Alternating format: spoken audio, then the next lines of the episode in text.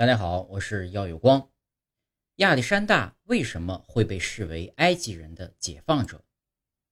早在公元前三千一百年，美尼斯就建立了世界上最早的奴隶制王朝——埃及。美尼斯还开创了法老专制的政治制度，埃及文明曾盛极一时。公元前五二五年，埃及被波斯王朝征服，建立了第二十七王朝。后来，埃及人发动起义，推翻了此王朝。而在公元前三四三年，波斯人再次入侵埃及，建立了第三十一王朝。此时的埃及已不像从前那样强大，开始衰败。亚历山大大帝东征时，法老王朝只是徒有虚名而已。公元前三三二年，亚历山大大帝击败了波斯王朝的大流士。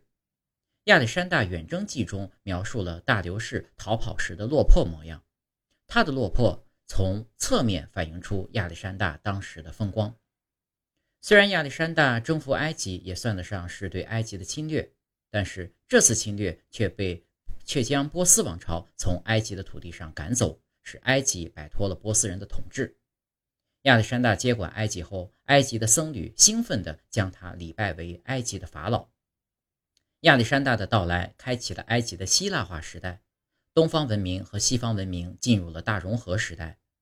亚历山大在埃及建立的亚历山大城，建造了古代世界的七大奇迹之一的亚历山大灯塔，将希腊语定为埃及的官方语言。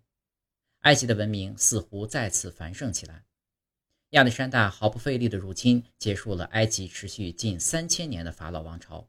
因此，亚历山大被当时的埃及人视为解放者。